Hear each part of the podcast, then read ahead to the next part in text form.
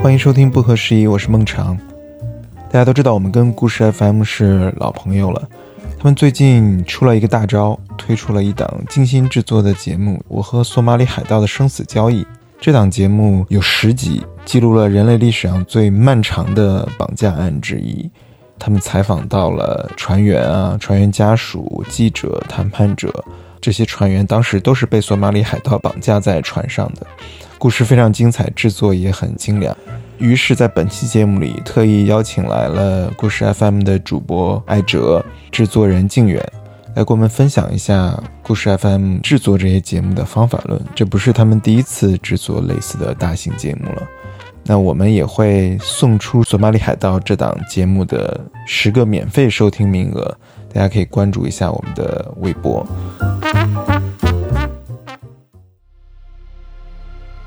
故事 FM 全新大型国际犯罪事件调查节目《我和索马里海盗的生死交易》，又听到外面在啪啪啪的那种声音。他走到外面，他就在喊我，他说：“海盗来了。”这是一场持续了近五年、人类历史上最漫长的绑架案。无人来赎的人质和海盗开始了一场人性的交锋。一艘看似平凡的渔船，藏着什么样的秘密和谎言？我到上船，我才知道太复杂。我也是一样啊，那被骗了。一场营救为什么持续了近五年？他们海盗把我们交给他们警察了，我们那时候才知道，警察和海盗是一伙的。这五年中被绑架的人质们如何生存？我当时给船长是擦肩而过，船长脖子上挨的血直接喷到我身上着。人性如何扭曲？太可恶了！人在海盗手里就想要发财，你看。这种人可以吗？被非人对待，监禁数年，一个人该如何活下来？他在自杀的第一个念头就想到我不能死。他又会遇到怎样意想不到的神秘人物和转机？The translator was there and he's like, "What are you doing? What were you thinking?" Blah blah blah.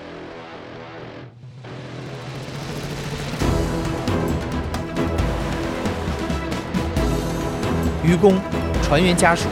记者、谈判者、政府官员。全球各地当事人的自述。故事 FM 二零二三开年突破力作，邀你入局。在站内或故事 FM 公众号搜索“索马里海盗”购买收听。哎，今天我们是跟故事 FM 的朋友们互动一下。今天我们就请来了艾哲和靖远。不适宜的听众们，大家好，我是艾哲。感谢呃孟尝和王青老师来邀请我们上这次的不合时宜，终于如愿以偿了。Hello，我是金远。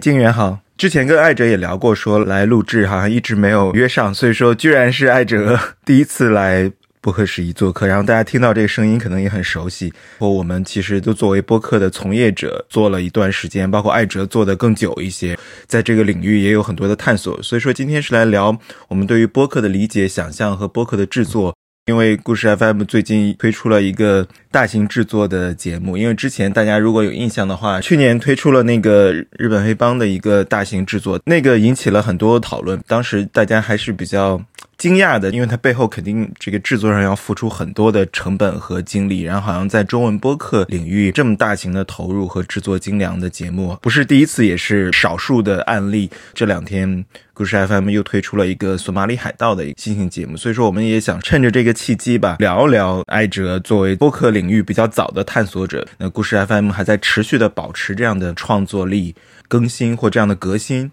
背后的一个编辑方针是什么？艾哲是不是可以先介绍一下？好啊，那 我觉得首先可以先跟不合时宜听众预告一下，这个付费节目里头，我们应该是第四集还是第五集开始有嗯大量的这个孟尝老师为我们献声配音，因为我们这个系列里头采访了一个呃神秘的讲述者，他是一个呃西方人，所以我们是用英文采访，然后最后不得不做配音嘛。最后，孟尝老师给我们配的这个，给这档节目加分非常多，欢迎大家到时候去听一下。没有，我我希望大家不会听了出戏，然后影响节目的整体感受。其实我们之前做过很多次这种需要配音的节目，也找过专业的配音演员，但我个人是比较喜欢请周围的朋友来配，反倒是素人配音的话会有一点真实，我不太喜欢那种过度演绎的，也就是说听上去更像一个普通人在说话这样。之前在录的时候，静远也总是跟我说，尽量减少配音的感觉，就想象你是自己在说话就行。但是我也重录了好几次，就是发现这个工作、这个专业还不是谁都能做的，的确还挺难的，总是觉得把握不到位等等，也重录了几次。因为故事 FM 这五年多了，现在已经一直做的是这种叙事型的节目嘛，但大部分节目其实我们做的是偏个人口述一点。所谓的叙事型博客，它叙事方法有很多种。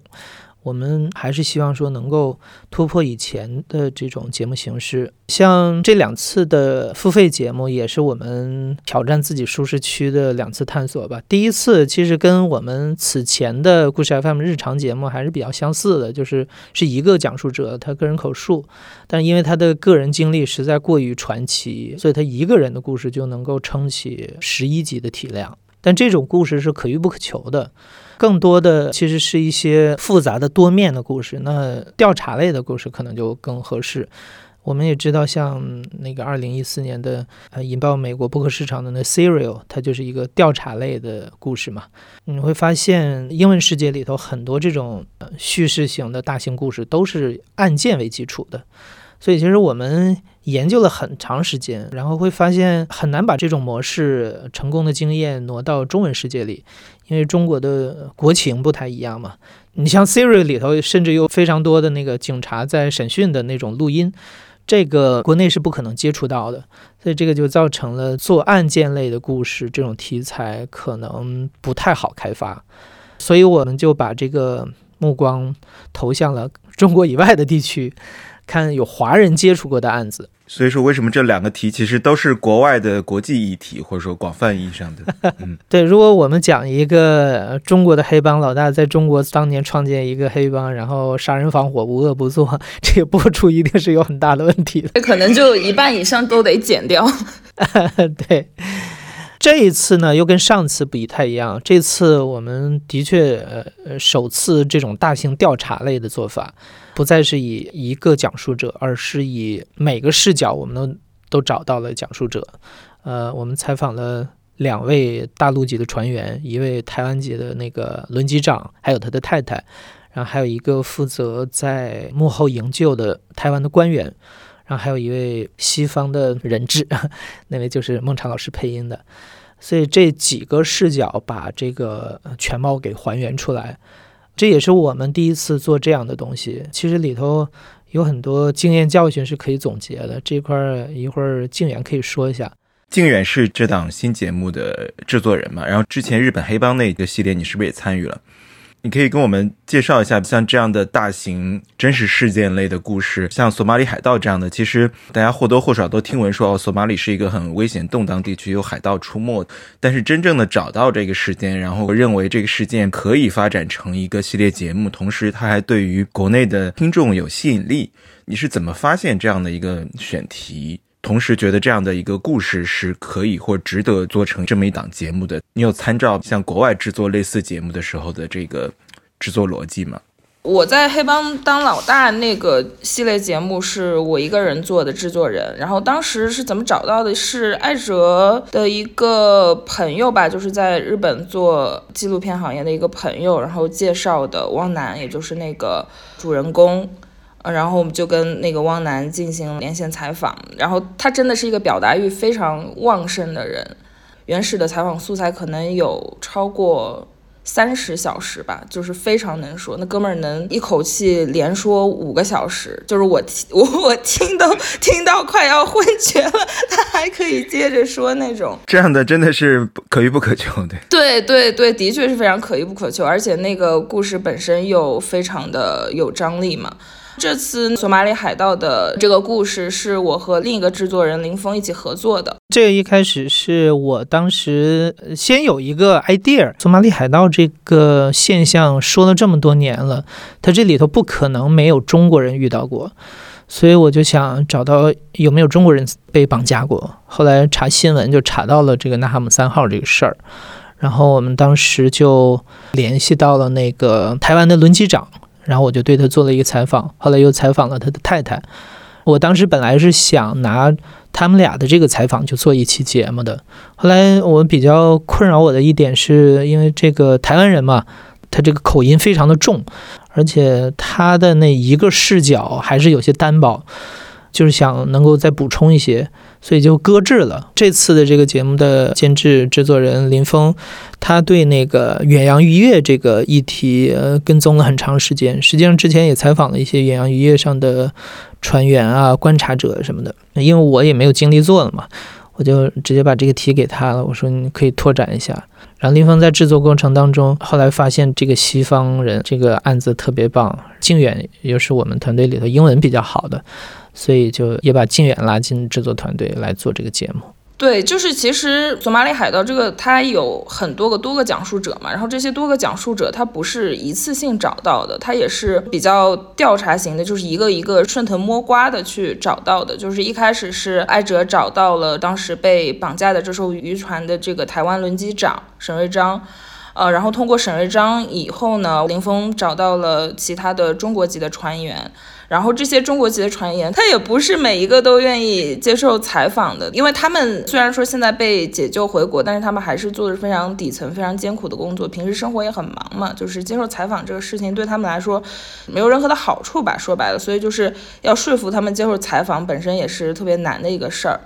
然后林峰说服这些中国的船员，一个呃四川籍的船员和一个河南籍的船员，他们俩接受采访了以后呢，又从采访中听说了，哎，其实船上有另外一个美国人质，呃，然后那个美国人质呢，我就直接说了吧，就是他是一个美国德国双国籍的记者。然后他是为什么会上船呢？就是因为他是当年去索马里想实地采访海盗，但是很不幸的被海盗也绑架了，然后被带上了那艘渔船。通过这个中国的船员知道了这个信息以后呢，林峰在网上就找到了这个美国记者的资料。然后他就跟我联系了嘛，看我能不能去采访这个美国记者。然后我就去社交网站上找到了这个美国记者 Michael 的联系方式，然后最后他就答应了采访。所以最后的这个形式就是林峰采访的这些中国籍的船员啊，各方的解救的力量啊，他一共大概是五集的体量，然后另外五集的体量就是美国记者 Michael 的讲述。因为其实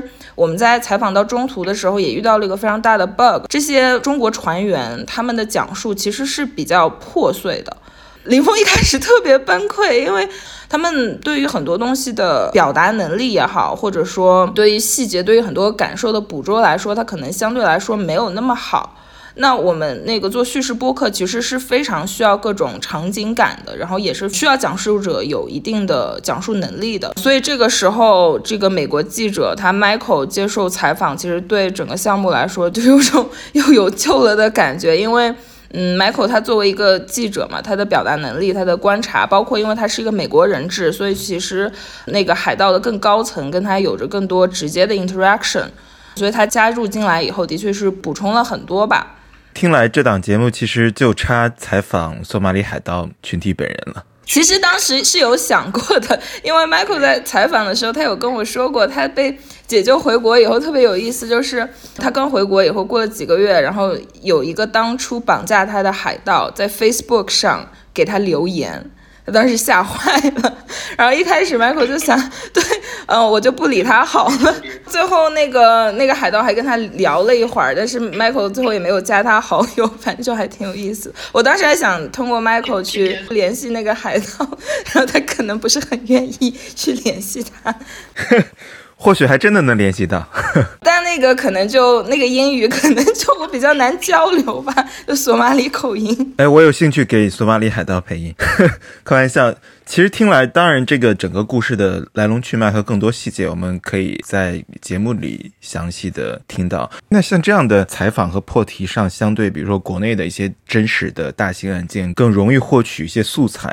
但是。这期是第二次了嘛？这个系列是第二次了。去年那一次应该反响非常好，但是你们在制作之前会觉得说它是一个发生在日本的故事，然后可能与我们的日常不那么相关的一个情境，无论是海盗还是黑帮，对吗？都是中国受众陌生的一个语境。你们会担心这个兴趣上呢？这个其实说实话是，反正我是没有担心的，因为。毕竟这个题材它本身具有非常强烈的猎奇性嘛，是吧？你能真实的采访到一个黑帮老大和海盗这边脱身的这个幸存者，还是比较稀缺的。因为故事 FM 的听众其实他已经习惯了，我们会找到各种各样稀奇古怪的经历的人去亲自讲述他自己的故事嘛，所以说觉得他们天然的对这种事是有兴趣的。因为汪楠那个黑帮老大。他是十五岁的时候从东北去的东京。他讲不同语言的时候，他的人格其实是比较割裂的。就是他讲东北话的时候，是一个非常憨憨的一个东北大男孩的那种，就还停留在青春期的那样一个状态。然后他讲的内容呢，其实又是非常血腥暴力、非常穷凶极恶，戏剧张力是非常大的。但是他同时又用一种那种非常幽默的这种东北自带的那种那种傻傻大男孩的声音说出来，这个的确是可能嗯在文字啊各个方面你没有那么直观的感受。然后包括他讲日语的时候，他会转换成另外一个人格。他讲日语的时候就非常的儒雅，或者说他很有礼貌，就是完全成了另外一种就是非常成年世界的一个人格。这种不同语言之间的人格的不同吧，的确是在只有在声音中可以体现的。我觉得大家说的都特别好，然后各种细节，所以我就在这儿就默默的听着，觉得非常的有趣。啊，因为我记得，其实当时去年那个就是黑帮老大那个节目出来的的时候，我当时在微博上也分享过，然后挨着非常慷慨的这个给了几个粉丝的这个收听的这个名额。后来有一些听众还跟我就是也交流过，从去年的那个黑帮老大到今年做这个索马里海盗，其中间也经过一些周期。所以我想问的是，你们的投入和产出的这个回报，因为我也注意到这两次其实都是付费的一个形式。那我们知道，付费播客其实现在也是刚刚开始的一种探索，所以我也想，就是你们从去年的那档播客播出之后，从营收层面来考虑的话，有没有一些数据可以分享，以及就是有没有从中得到一些启发？当然赚了，要不然怎么会做第二个呢？上一个的确是让我们尝到的甜头，的确会让我们觉得这个努力没有白费嘛。你像我们这些。做新媒体的，大家可能主要的收入来源还是靠广告啊。但是在去年的那种经济环境之下，可能各个品牌都没钱了吧？这时候我们发现，哎，我们做的这个付费节目，听众们还是愿意为我们买单的，还是愿意来支持我们的。所以这个让我们觉得非常的受鼓舞。那后面如果我们能够把这个付费节目作为我们的一个营收的主力，就是减少对广告的依赖的话，也会让我们在创作上有更大的自由度。其实我会觉得，国内的几个平台是还有很大的空间去努力的，他们应该为我们搭建一个更健康的这种收入环境。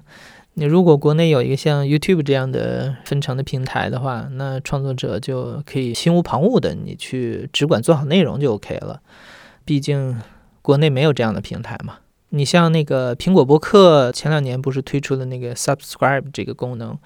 但是就唯独中国区没有嘛？这个其实也是让听众可以为他们喜欢支持的节目来呃买单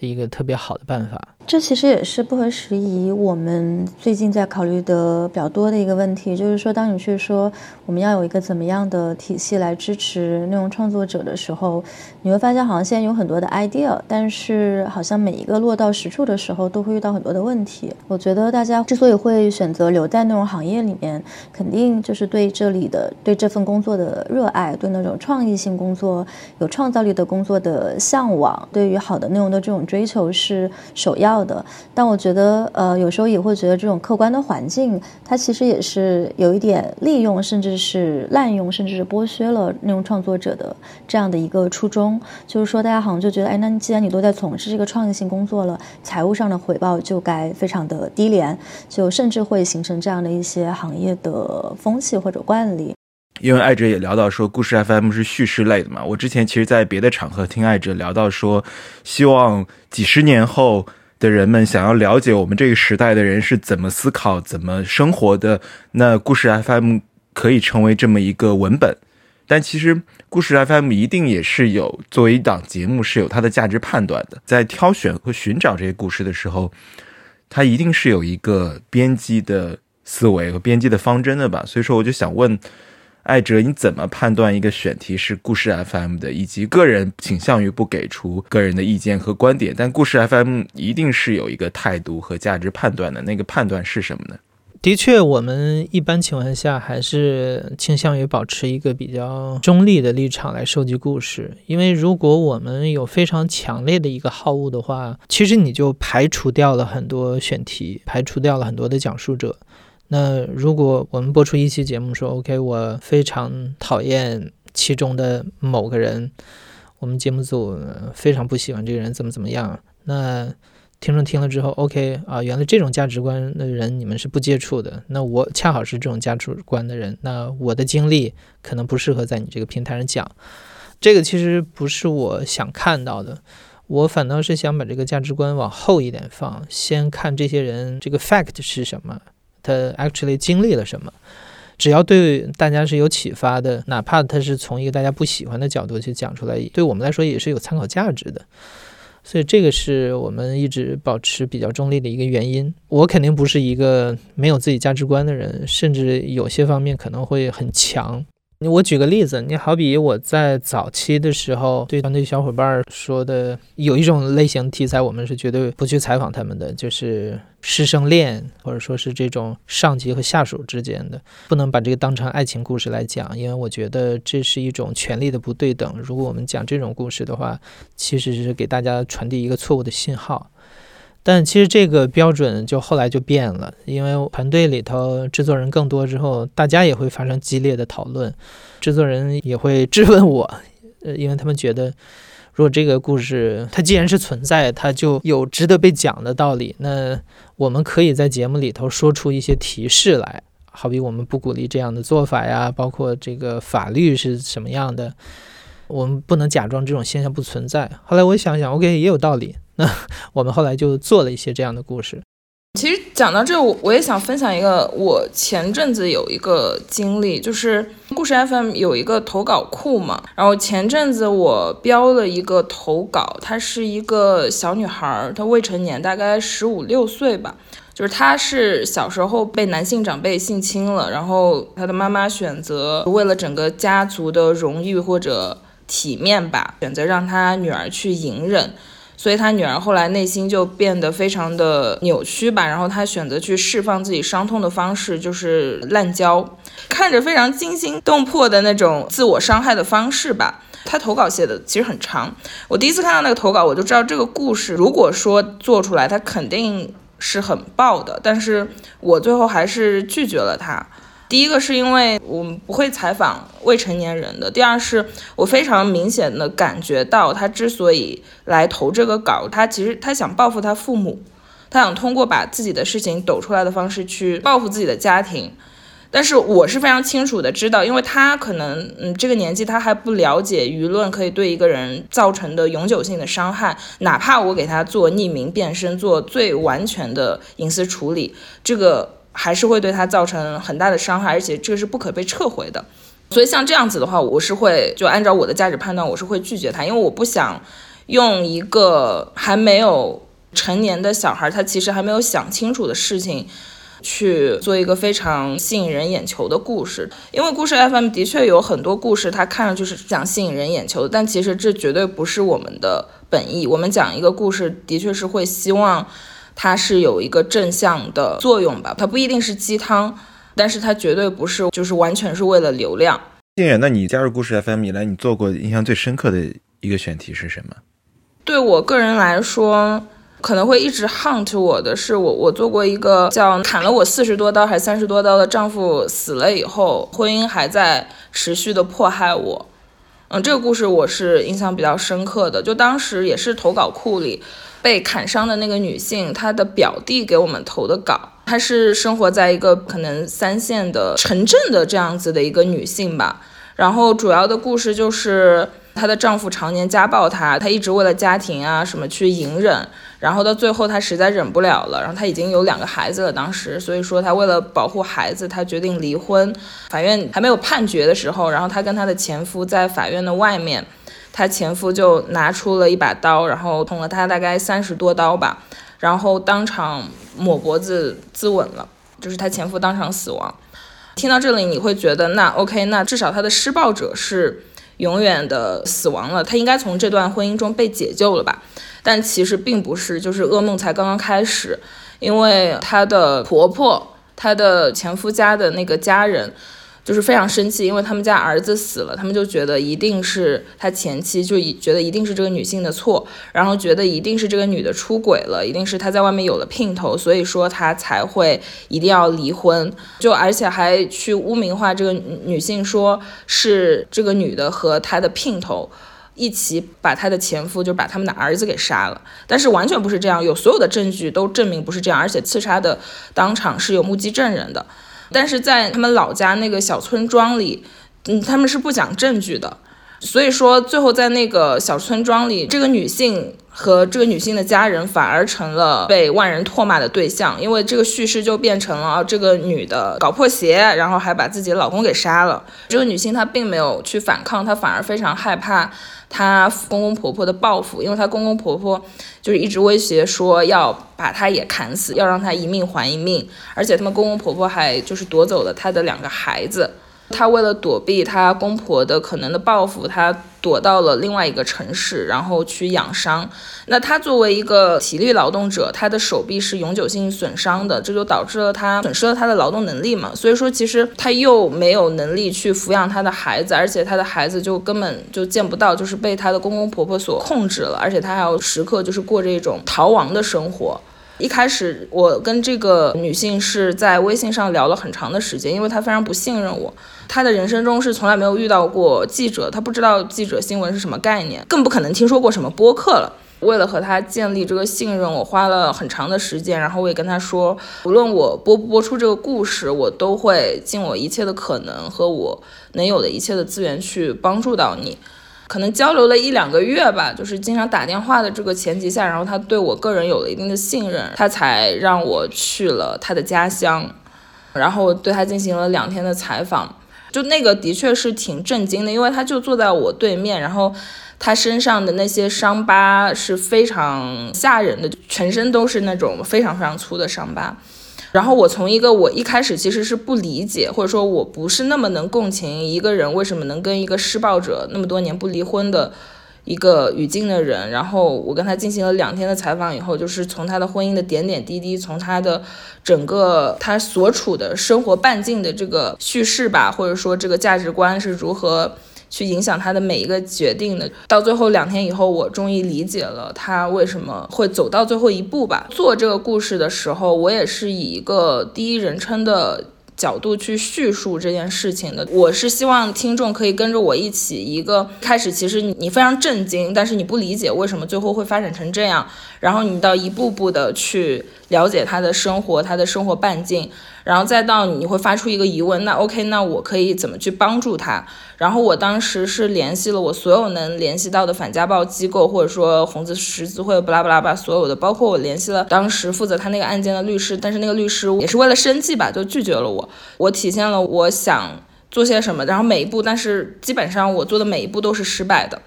就是我最后发现，我能联系到的所有的资源和机构，百分之九十五以上都是由于各种各样的原因是没有办法帮助到他的。比如说，有的反家暴机构，它是只帮助正在被家暴的女性。然后我在结局的时候就写了一段话，我就觉得说我其实觉得特别无力，也特别的。无奈，因为我看似做了我一切能做的努力，但是其实最后我能给他申请到的就是一笔大概几千块钱的补助吧。但是我觉得他们肯定是需要更多的帮助的嘛。觉得我当时唯一能做的一件事情就是我发了一个私人的征集，因为我在跟这个女性的讲述中，我发现她大量的会去说。他之所以当时隐忍，当时不离婚，是因为周边的人都会告诉他：“哎呀，男人就是这样的，他就是不够成熟啊，就是没有女的成熟的快啊。”然后你忍忍过几年，就是你一旦给他生了儿子，他就不会打你了。然后身边的人都会这么说，或者说，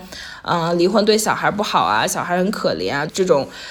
然后我当时就把这些他反复会说的、被教化的这些话都摘出来，然后我让我身边的朋友对这些话进行一个另外的解读或者说反驳。然后我就说，我觉得可能像这个讲述者这样的女性，就是还有很多，她们可能在她们的生活半径里，她们是听不到外在的其他声音。然后这些，比如说离婚很小孩会很可怜这样声音，就是他们能听到的全部声音。所以我觉得，可能我最后能做的就是。让他们可能听到一些他们生活半径以外的其他的声音。后来那个节目的反响也是，评论区也有很多听众会自主的去参与这个活动，就是去反驳这些话。但是其实做完这个节目以后，我我到现在也是，我我一直我内心是我不知道我去采访他是不是对的。我做了一件看上去我非常像好人的事情，那其实对他的生活有什么影响呢？我不知道对他的生活有什么具体的正面的影响。但他的确是有一定的，哪怕这个可能性非常的微薄，哪怕我给他做了所有的隐私处理，但他有可能是因为这期节目而被他的夫家、他的公婆去报复的，我不能排除这个可能性。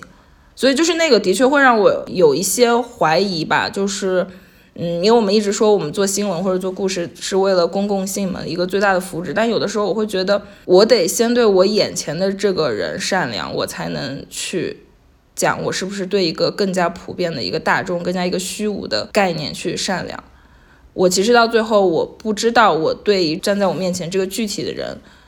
我这么做是不是善良的？所以这个就是一直是我内心会一直存在的一个，就也无解吧。哎，我很好奇，像艾哲会怎么样看待这样的问题？就是说，当你的故事的对象是非常具体的个人，他们把这些非常隐私、非常私密的角落告诉了故事 FM，然后在这里获得了被更多人知道的可能性，但是同时可能也会带来像刚才静远提到的这种道德上或者说伦理上的一些困境。我觉得这样一个讨论，可能在传统的这个新闻业里面不时的会有一些讨论。但是我们也知道，就是其实播客可能它毕竟还是一种不完全是一样的一个平台。我也很好奇，在你的处境上，你会怎么样去看待这样的一个问题？你会怎么样去消化这些情绪？或者说，你是不是会不时的需要跟员工去做这样的沟通？其实这个问题没有特别的困扰我，因为我们到目前为止还没有出现过什么大的疏漏。一般情况下，有投稿者给我们投了他的故事之后啊，都会确定一下他的这个诉说的意愿。如果他非常强烈的诉说意愿的话，那我们也会从我们经验判断，跟他说，如果你这个故事播出，它可能会存在一个什么样的风险？如果被听到的话，你是否有什么样的担心？我们当然会尽我们的所能给他做这个。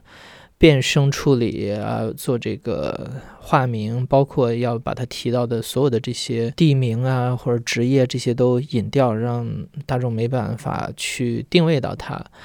但是如果我们在这里头听到他有一定的犹豫的话，那我们肯定不会去采访他的，因为这样会带来更大的一个问题，就是我们的这种节目制作成本是很高的。然后如果做出来之后，这时候他决定了说，嗯。可能我想了想，还是不适合播出。那其实我们前面花的精力都废掉了嘛。所以，我们如果看到他是有一定的犹豫，或者是他这个危险性是存在的话，那我们会说服他就不要接受我们的采访。我们有过那么一两次节目播出了之后，的确有人听出了他的声音，周围有人认出了他。一般情况下，这种他都不太会说介意，因为他也做了一定的心理准备了。但是如果他觉得这个有风险，他们会来找我说能不能把这个节目下架。那这种情况下，我们评估之后的确是有这样的风险的，我们会做这个下架处理。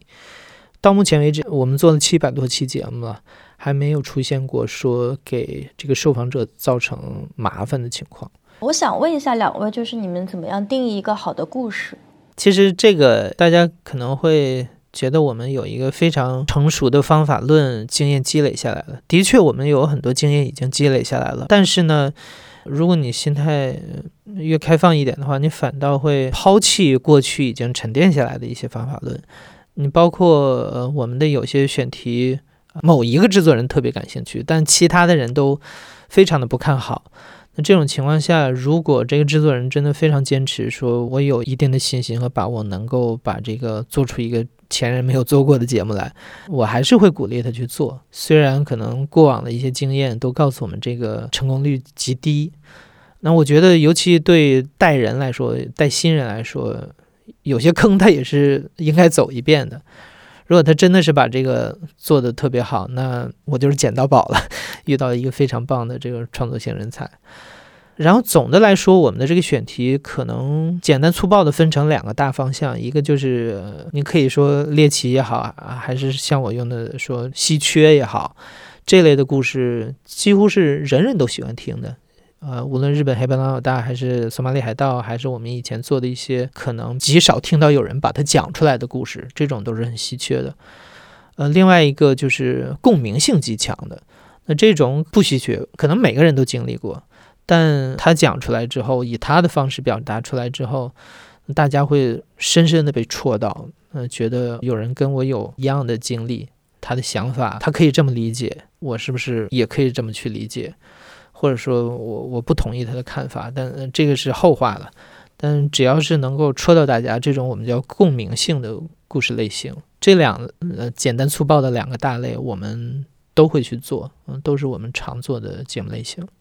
我对一个好故事的理解，我觉得是一开始很难理解的讲述者。为什么这么说呢？就比如说像这两次付费节目吧，他的讲述者其实因为他的经历过于复杂，然后也过于和我们常人的不一样，所以他有很多地方是我作为制作人本身来说是没有办法去共情的。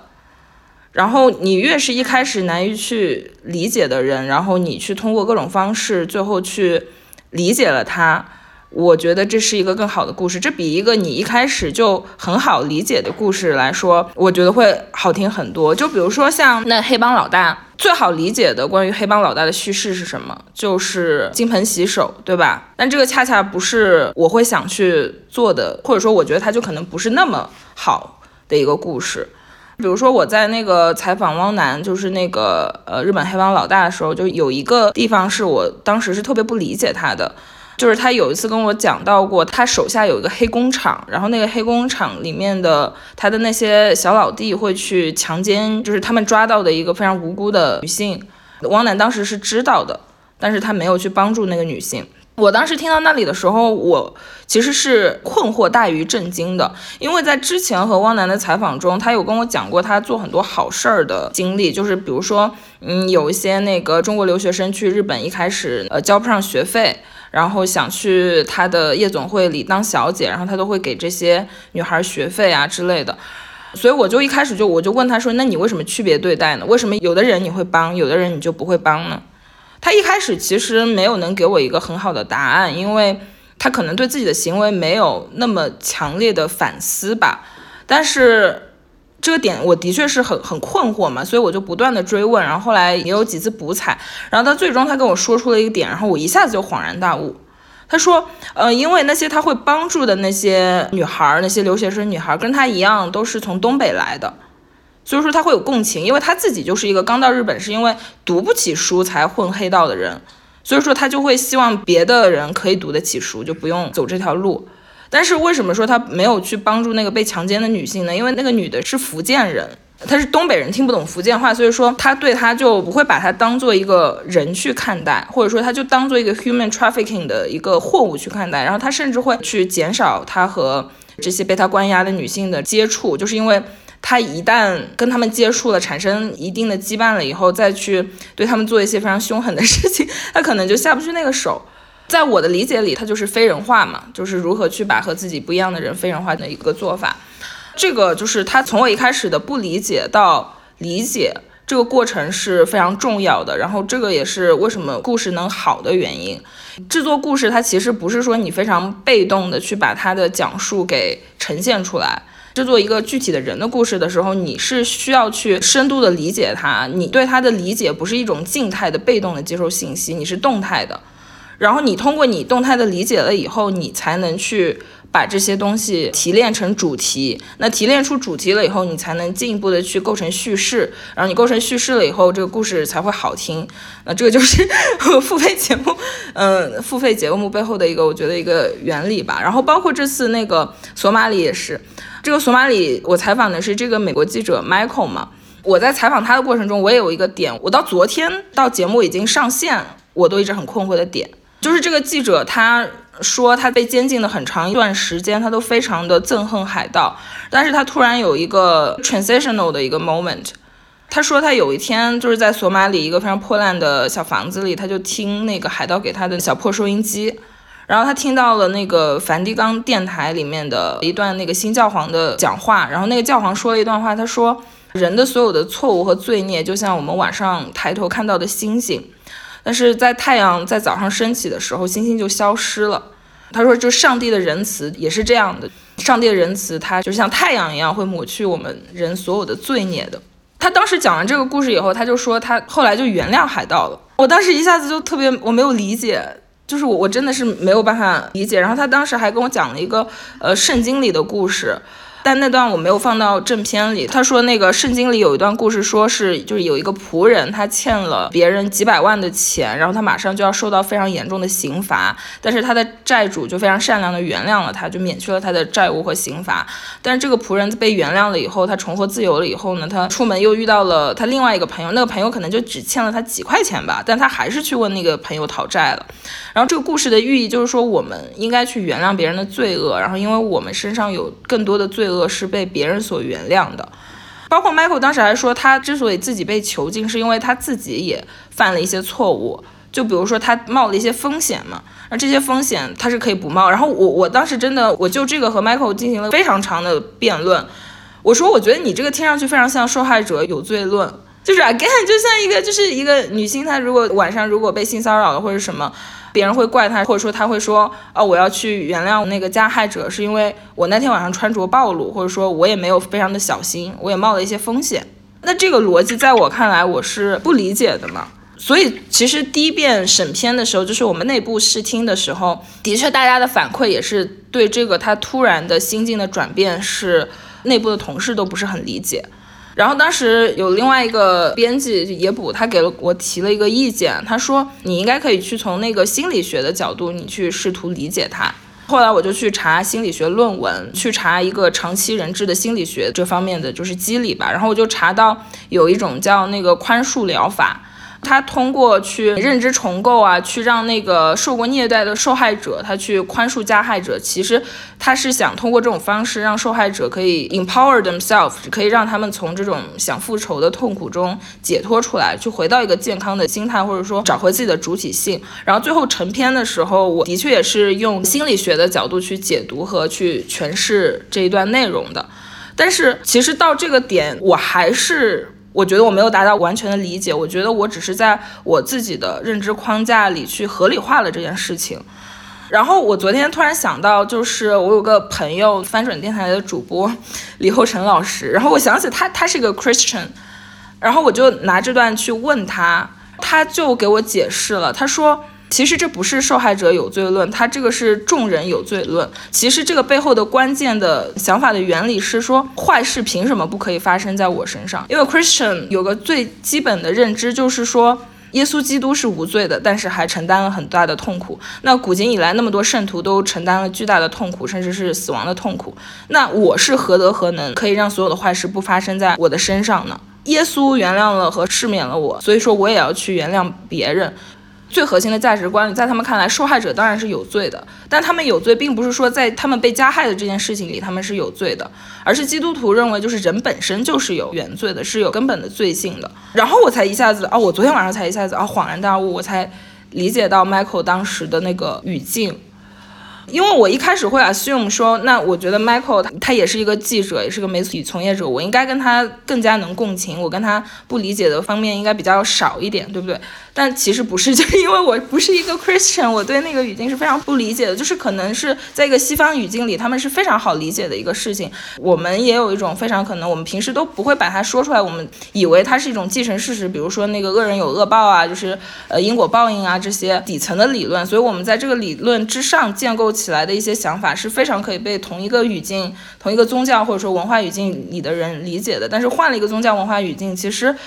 像我，或者说像我们试听时候的同事，因为大家都没有 Christian，就没有这个宗教背景，他就是其实是不能理解的。说回来，所以我就是觉得一个好故事，它得是一个自我，或者说和听众一起去突破他原先的认知的，就是你如何从不理解达到理解的这样一个状态吧。我觉得这样会是一个好故事。